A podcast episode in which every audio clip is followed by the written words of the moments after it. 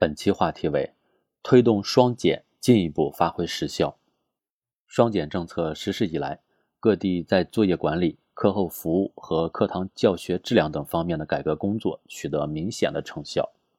今年寒假，不少学校主动减少学科类假期作业，增加了为家人制作美味佳肴、每日运动打卡等个性化作业。一些地方结合社会力量办起假期托管班，帮助家长解决后顾之忧。多项教育服务丰富了学生的假期生活，也减轻了家长看护压力。可以说，双减减去的负担实实在在，为家长的焦虑情绪打开了疏解窗口，也为孩子们的健康成长营造了良好的环境。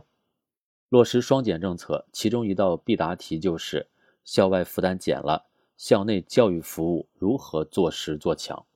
减负不能减校内教育服务质量，只有让校内教育服务质效双增，才能更好的减负。以减少学生作业负担为例，各地学校进行了一系列有效的探索，有的通过建立作业公示制度、教师试作机制等方式，克服机械无效作业，杜绝重复性、惩罚性作业。有的制定分学科的作业设计指南，组织作业设计大赛、优质作业展示交流活动，促进广大教师提高作业设计质量，帮助学生高效率地巩固知识。通过更加精细化的工作，不断优化教学环节，提升教育服务质量，尽可能让学生在校内学足学好，方能确保双减工作取得实效。以结果导向来看，双减。不仅能够有效地减轻学生过重的作业负担，更有助于为学生的全面发展撑起一片天。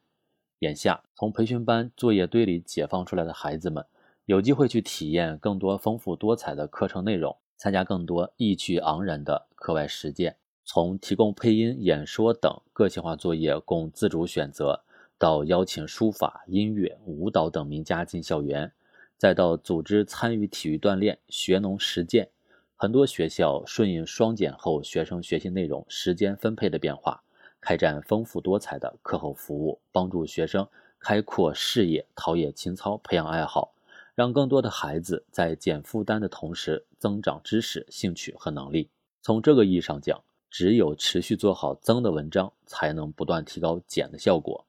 学校是教育的主阵地，但提升双减效果不能只在校园里寻找方案。发挥好政府、社会以及家庭的协同力量同样重要。无论是加强校外培训机构的日常监管，还是完善教师激励制度，解决好课后服务、师资、场地、经费不足等问题，进一步满足学生多样化教育需求，都需要更加精准的政策配套。与此同时，如何将走出去与请进来更好的结合，统筹好利用科普、文化、体育等方面的社会资源。为青少年提供更多元的教育养分，也需要在实践中继续摸索。家长的作用更是不可忽视，比如家长应该引导学生合理的使用电子产品，帮助孩子养成良好的学习生活习惯，激发孩子学习的内生动力。落实双减工作不是某一方的事，相关方需形成合力，一起推动，政策成效才有可能更好的显现。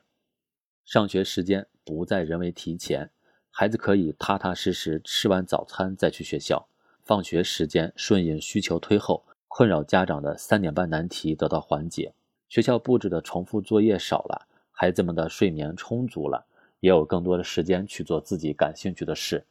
家长们的切身感受，既是对双减工作取得明显成效的肯定，也包含了对教育改革继续向纵深推进的期待。进一步推动双减政策落实落细。切实减轻学生过重的作业负担和校外培训负担，我们一定能让更多孩子健康快乐的成长，帮助他们拥抱更加出彩的未来。